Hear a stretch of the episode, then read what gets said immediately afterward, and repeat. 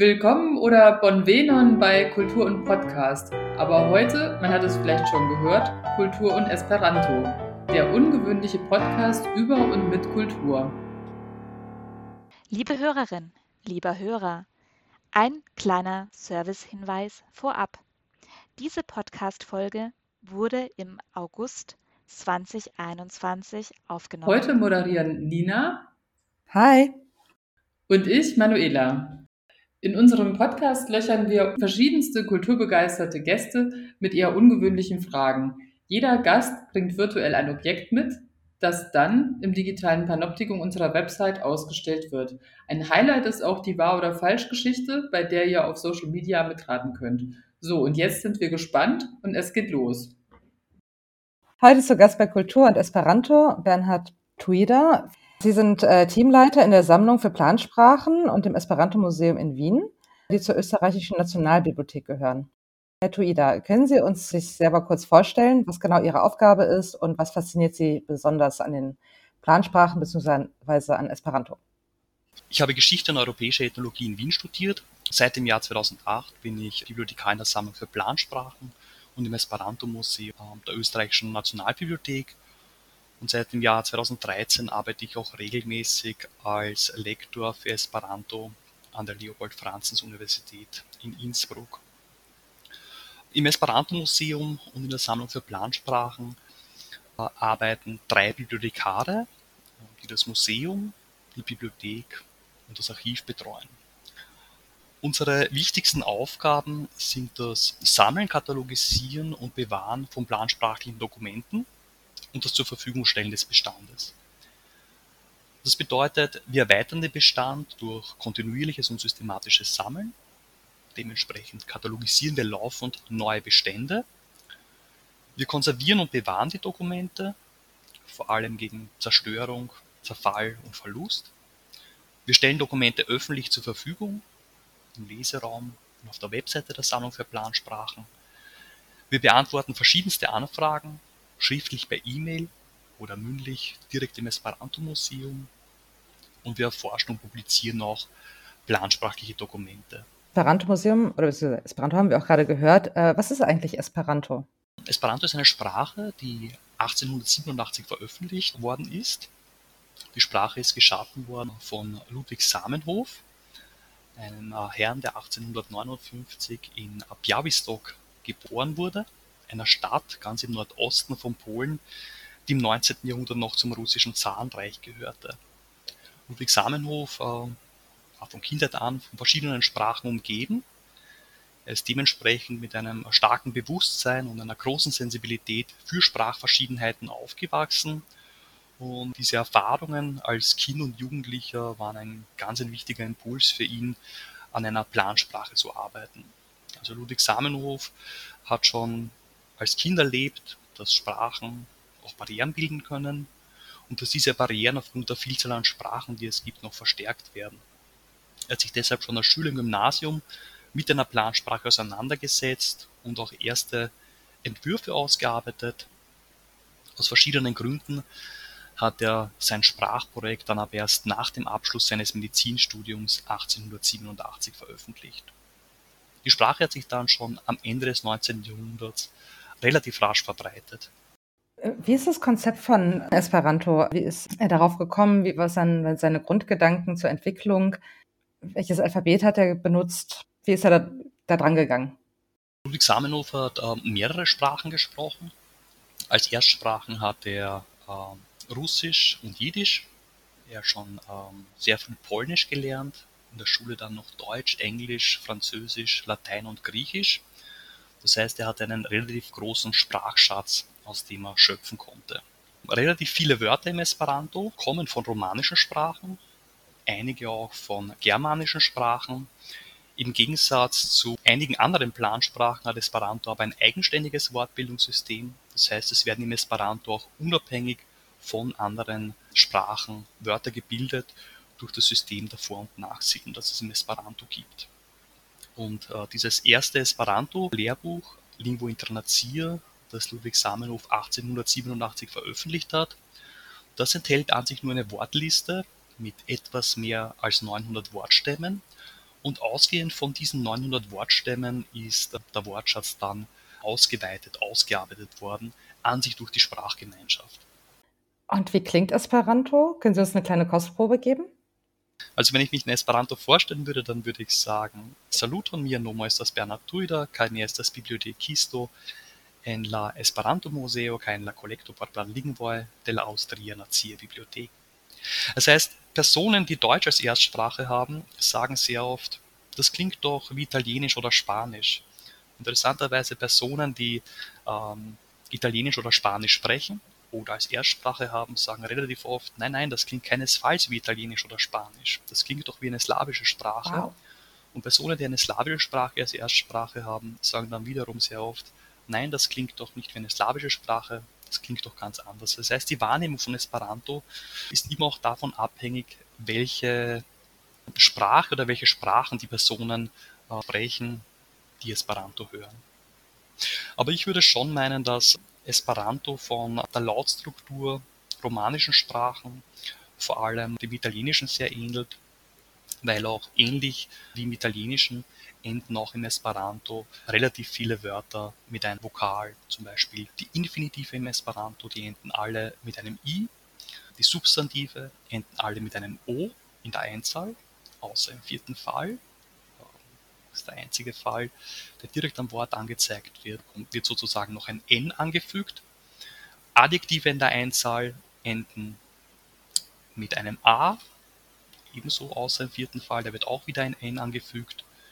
Und die meisten Adverbien, die enden mit einem E.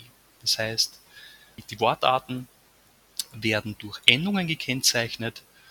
Deswegen ist die Grammatik des Esperanto auch relativ einprägsam und man kann relativ rasch Fortschritte machen, wenn man die Sprache lernt. Das ist total faszinierend.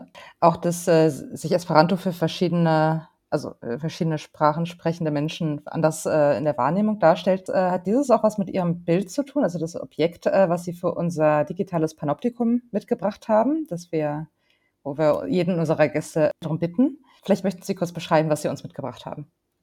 Sehr gerne. Also das Objekt, das ich mitgenommen habe, ist ein Foto vom ersten Esperanto-Weltkongress, der 1905 in Frankreich in Boulogne-sur-Mer stattgefunden hat. Das Foto befindet sich im Bestand der Sammlung für Plansprachen und es ist im Esperanto-Museum der Österreichischen Nationalbibliothek ausgestellt. Auf dem Foto ist Ludwig Samenhof, der Initiator der Sprache Esperanto, zu sehen, gemeinsam mit seiner Frau Clara Samenhof und sieben Teilnehmern am Esperanto-Weltkongress.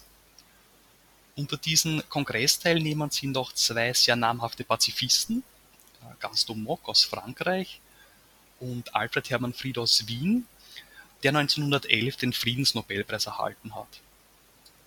Ich habe das Foto vor allem deshalb ausgewählt, weil es die frühe Verbindung von Esperanto und Friedensbewegung besonders gut veranschaulicht, weil Pazifisten besonders früh äh, begonnen haben, Esperanto zu lernen und für die internationale Kommunikation zu verwenden.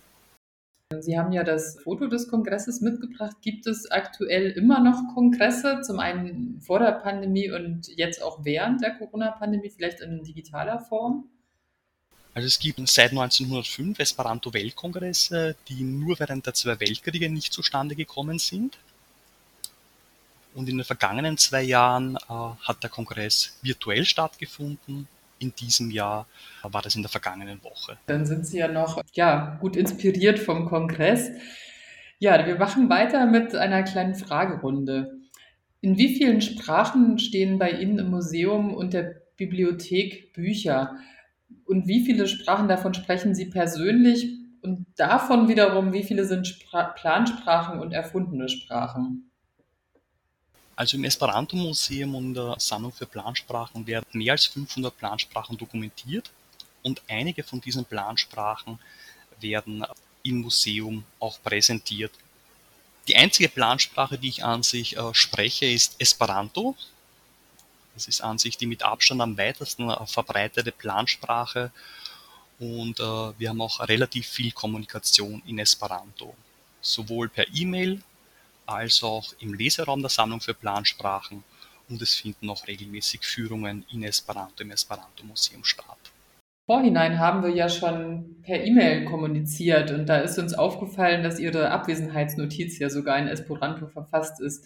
Das heißt, Sie nutzen diese Sprache, hatten Sie ja eben schon erzählt, auch tatsächlich im in der alltäglichen Kommunikation. Kann man das irgendwie zählen? Kann man das erfassen, dass man sagt, 50 Prozent der Kommunikation läuft in Esperanto oder so? Den Prozent kann ich jetzt nicht ganz genau angeben, aber es ist schon so, dass wir mehr E-Mail-Korrespondenz in Esperanto haben als in Englisch oder in Deutsch.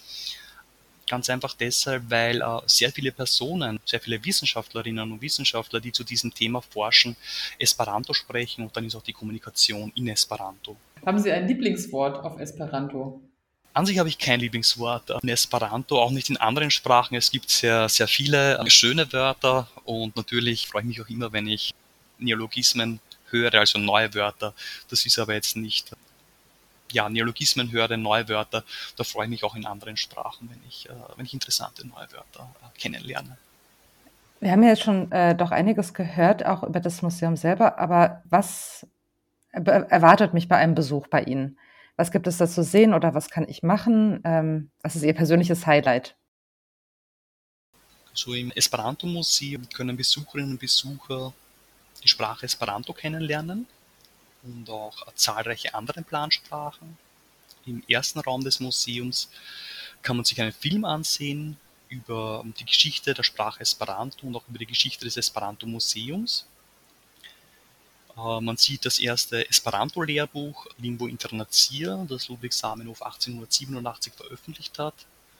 Man sieht auch äh, das Buch Fundamento de Esperanto das hat Ludwig Samenhof 1905 veröffentlicht. Dieses äh, Fundamento der Esperanto ist gleichsam eine Art Verfassung bzw. Systemurkunde, die definiert, inwiefern die Sprache Esperanto weiterentwickelt werden kann. Das heißt, sie ist äh, so eine Art Grundgrammatik. Im Esperanto befinden sich dann auch vier Medienstationen, die alle Esperanto-Namen haben. Die Medienstation Ludo, Spiel, ist ein Pac-Man-Spiel, bei dem Besucherinnen und Besucher gleichsam ihr Esperanto-Wissen testen können, indem sie die richtige Esperanto-Wortendung finden. Die äh, Medienstation Arto, Kunst. Äh, bei dieser Medienstation werden äh, mehrere Plansprachen präsentiert. Man kann sich Texte von Plansprachen anhören und diese Texte auch lesen. Also diese Medienstation Arto Kunst soll vor allem zeigen, dass Esperanto kein isoliertes Phänomen ist. Seit dem Mittelalter sind mehr als 500 Plansprachen bzw. Plansprachenprojekte entstanden. Alleine zwischen 1880 und 1930 circa 250. Eine weitere Medienstation heißt Naturo, Natur, bei dieser Medienstation wird gezeigt, dass ähm, auch die sogenannten natürlichen Sprachen zu einem gewissen Grad Sprachplanungen und Sprachnormen unterliegen, dass auch natürliche Sprachen plansprachliche Elemente aufweisen und dass man die Begriffe natürliche Sprache und Plansprache nicht ganz strikt voneinander trennen kann. Also das wird ähm, bei dieser Medienstation Natura vor allem ähm, anhand von Neologismen gezeigt, die sich dann durchgesetzt haben in der Vergangenheit oder auch nicht. Das heißt, gewisse äh, Neologismen sind ganz ähm, gewusst geplant worden, ganz bewusst geschaffen worden. Und die vierte Medienstation, Praktiko, Praxis, bei dieser Medienstation wird Esperanto in der Gegenwart äh, thematisiert. Abgesehen von diesen vier Medienstationen werden dann in äh, Vitrinen im Esperanto-Museum äh, verschiedene Themen zur Geschichte des Esperanto äh, präsentiert, zum Beispiel äh, zum Thema Esperanto und Pazifismus, äh, zum Thema Esperanto und Literaturproduktion, zum Thema Esperanto und Musikproduktion. Also es schien schon am Ende des 19. Jahrhunderts Esperanto-Texte vertont worden und ähm, es gab während des gesamten 20. Jahrhunderts bis in die Gegenwart sowohl eine Musikproduktion, Literaturproduktion und Theaterproduktion in Esperanto. Welches ist Ihr liebster Fun Fact, den Sie jedem Besucher erzählen, um ihn so ein bisschen über Esperanto zu überraschen? muss sagen, dass an sich äh, bei Führungen, wenn ich mit äh, Besuchern spreche, weniger über Fun Facts spreche. Also es kann vorkommen, wenn ich darauf, äh, wenn die Gesprächssituation das ergibt, aber Fun Facts, sage ich mal, aus meiner Perspektive zumindest, kommen eher weniger vor oder seltener. Okay, dann ähm, haben wir noch einige Fragen zu Esperanto selbst. Ähm, inwiefern gibt es denn bei Esperanto lokale Dialekte? Also im Esperanto gibt es an sich keine ähm, lokalen Dialekte. Das haben einige Personen am Ende des 19. Jahrhunderts gedacht, dass ähm, das Esperanto nicht funktionieren wird, weil sehr rasch äh, lokale Dialekte entstehen werden. Sich Personen vielleicht nicht an die, an die Grammatikregeln und Ausspracheregeln halten. Das ist aber nicht der Fall. Das heißt, es gibt im Esperanto ähm, Grammatikregeln und Ausspracheregeln. Eine gute Aussprache erkennt man im Grunde daran, wenn man nicht genau weiß, woher die Person kommt. Das heißt, wenn die Person so gut Esperanto spricht, also wenn man nicht gleich sagen kann, welche Erstsprache die Person hat, also wenn man nicht gleich sagen kann, die Person hat Deutsch als Erstsprache oder Englisch, und äh, bei sehr, sehr vielen Personen, äh, die geübte Esperanto-Sprecher sind, äh, ist das auch der Fall. Das heißt, da weiß man im Grunde nicht, woher die Person kommt, weil die Aussprache sehr gut ist. Wie ist die globale Verteilung der Esperanto-Sprecherinnen? Lässt sich da irgendwo ein Esperanto-Herd ausfindig machen oder eine Zone, wo es wenig Esperanto gibt? Esperanto hat sich im 19. Jahrhundert schon relativ rasch verbreitet, zunächst in Osteuropa, dann in Westeuropa und noch vor dem Ersten Weltkrieg in Nordamerika, Südamerika, Asien und Australien. Verbreitet meine ich, es gab auf diesen Kontinenten Esperanto-Sprecher und die Zahl hat schon vor dem Ersten Weltkrieg zugenommen. In der Gegenwart wird Esperanto in mehr als 130 Ländern gesprochen, in den einzelnen Ländern aber nur von relativ wenigen Personen verglichen mit der Gesamteinwohnerzahl der Länder. Es gibt keine genaue Zahl darüber, wie viele Personen Esperanto sprechen. Die Zahlen, die es gibt, die gehen sehr weit auseinander. Die reichen von einigen 10.000 bis zu zwei Millionen.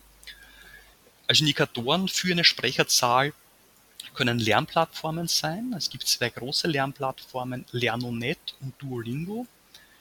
Auf Lernonet haben sich seit dem Jahr 2002 mehr als 330.000 Personen angemeldet, um Esperanto zu lernen. Und meines Wissens sind die meisten Personen, die sich auf dieser Lernplattform angemeldet haben, aus den USA, aus Brasilien und aus China. Ich nehme an, äh, auch deshalb, weil äh, diese drei Länder relativ einwohnerreiche Länder sind. Was ist die Motivation der meisten Lerner. Hat sich dies auch verschoben? Sie sagten ja am Anfang, waren es vor allen Dingen Pazifisten oder viele Pazifisten, nicht vor allem, aber vielleicht viele Pazifisten, die Esperanto gelernt haben. Was war deren Motivation und was ist die Motivation heute, eine Plansprache oder Esperanto vor allen Dingen zu lernen? Also die Motivationen, Esperanto zu lernen, können ähm, ganz unterschiedliche sein. Manche Personen äh, lernen Esperanto, weil sie schon viele Sprachen sprechen und wählen dann eben auch Esperanto aus. Andere Personen wiederum, die sprechen keine Fremdsprache, überlegen, welche Sprache sie lernen könnten und wählen dann äh, bewusst Esperanto. Ähm, einige Personen lernen nur deshalb Esperanto, weil sie Literatur in Esperanto lesen möchten. Andere Personen wiederum ähm, lesen nicht so gerne Literatur in Esperanto und äh, lernen die Sprache deshalb, um äh, international äh, mit anderen in Esperanto äh, zu kommunizieren. Das heißt, die Unterschiede sind, äh, das heißt, die Motivationen sind ganz unterschiedliche. Das kann man nicht so sagen, dass es diese eine äh, Motivation ist. Und oft sind es auch mehrere Motivationen. Ist die Sprache genderneutral?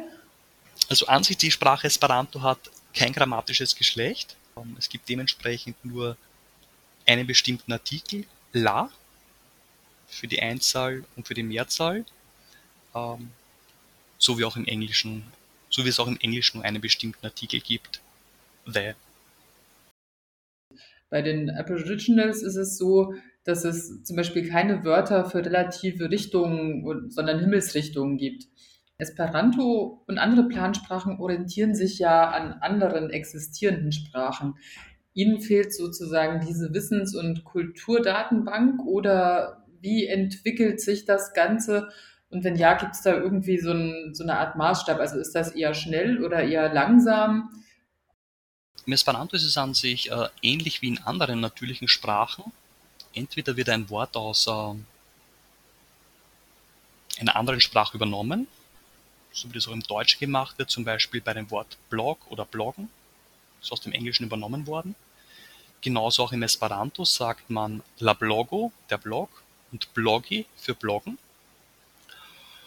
Und äh, eine andere Möglichkeit ist im Esperanto, das Wort nicht aus einer anderen Sprache zu übernehmen, sondern mit Hilfe der Vor- und Nachsilben ein Wort neu zu bilden. Das wird auch ähm, sehr oft gemacht. Zum Beispiel beim Wort Know-how. Im Deutschen verwendet man meistens das englische Wort Know-how. Im Englischen, im Esperanto verwendet man das Wort lascikielo. Uh, lascikielo bedeutet Know-how, setzt sich zusammen aus den Wörtern scii, Wissen, kiel ist ein Fragewort, das wie bedeutet und o ist die Substantivendung wirklich sehr systematisch wie bei einer Plansprache zu erwarten. Jetzt ist es immer wieder so, dass ähm, verschiedene Sprachen aussterben oder bedroht sind. Ich äh, blicke da auf ein Kunstwerk von Susan Hiller zurück, von der Documenta 14, ähm, Lost and Found und ähm, The Last Silent Movie. Darin kamen hauptsächlich Sprachen vor, die entweder bedroht oder ausgestorben sind. Gibt es dieses Phänomen bei den Plansprachen auch?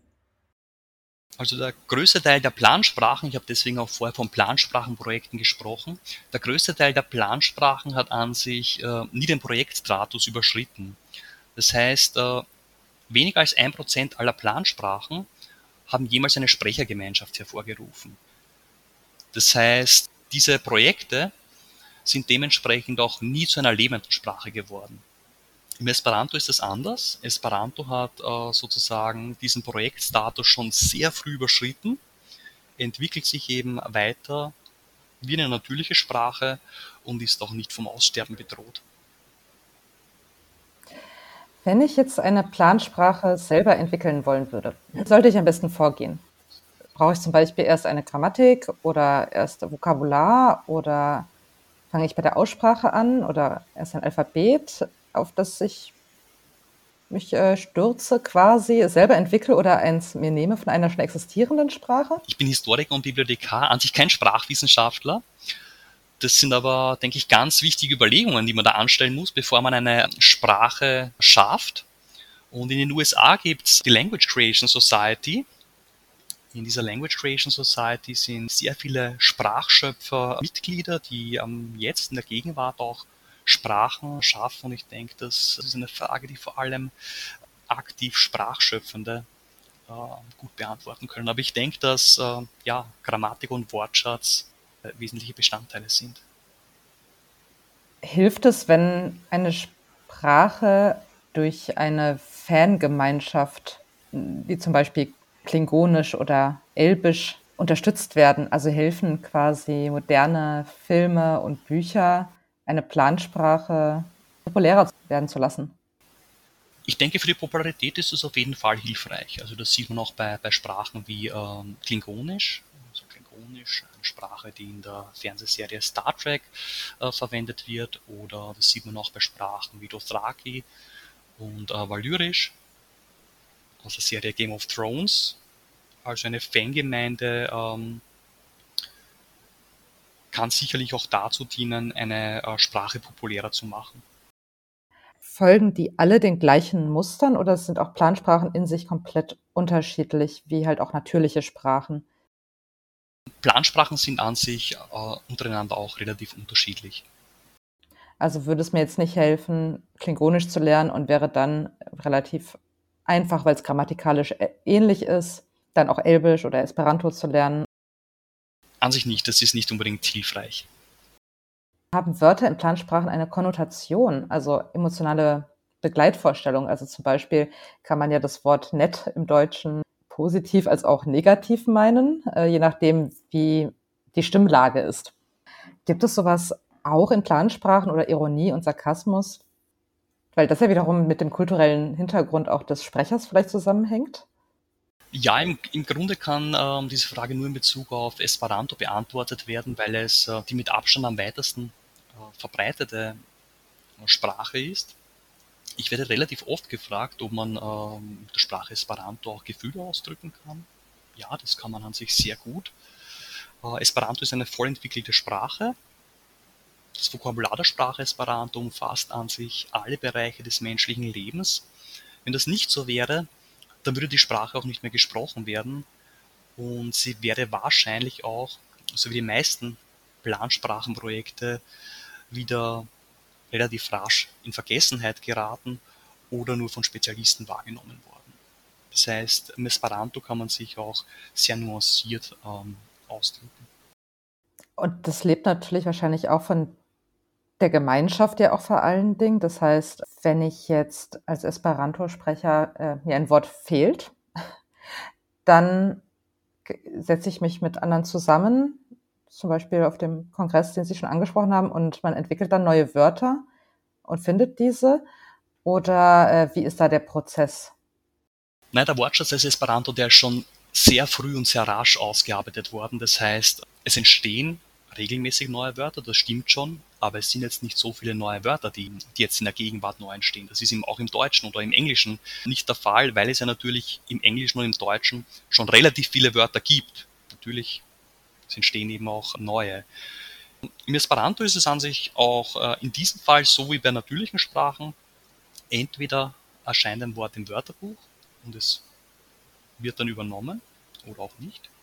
Die zweite Möglichkeit ist, die Sprachgemeinschaft, jemand aus der Sprachgemeinschaft schafft ein Wort, das sich dann durchsetzt oder nicht und wenn es sich durchsetzt, äh, eben ins Wörterbuch aufgenommen wird. Und wie finde ich meine Plansprachen-Community oder die Esperanto-Community? Gibt es da Foren? Also im 19. Jahrhundert war es relativ äh, schwer. Ludwig Samenhof hat interessanterweise Adressbücher herausgegeben, in denen die Namen von Esperanto-Sprechern notiert waren so konnten die sich schon im 19. Jahrhundert vernetzen. Das war an sich äh, sehr klug von Ludwig Samenhof. In der Gegenwart ist das relativ leicht, weil sehr viele Personen, die nun Esperanto lernen, lernen die Sprache über Lernplattformen, über Lernonet oder Duolingo und vernetzen sich dann über Facebook oder andere soziale Plattformen. Jetzt äh, kommen wir auch quasi schon zum Ende unseres Podcasts, äh, aber wir würden gerne noch von Ihnen das Rätsel hören. Wahr oder falsch?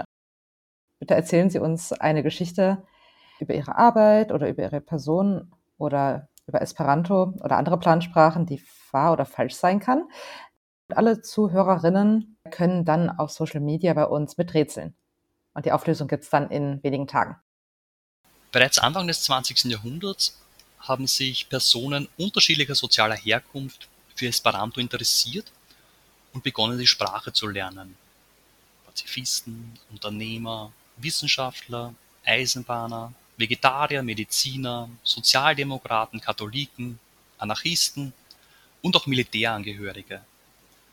Offiziere aus verschiedenen Ländern wurden auch zu den ersten Esperanto-Weltkongressen gesandt, um zu prüfen, ob Esperanto als Sprache für das Militär verwendet werden kann.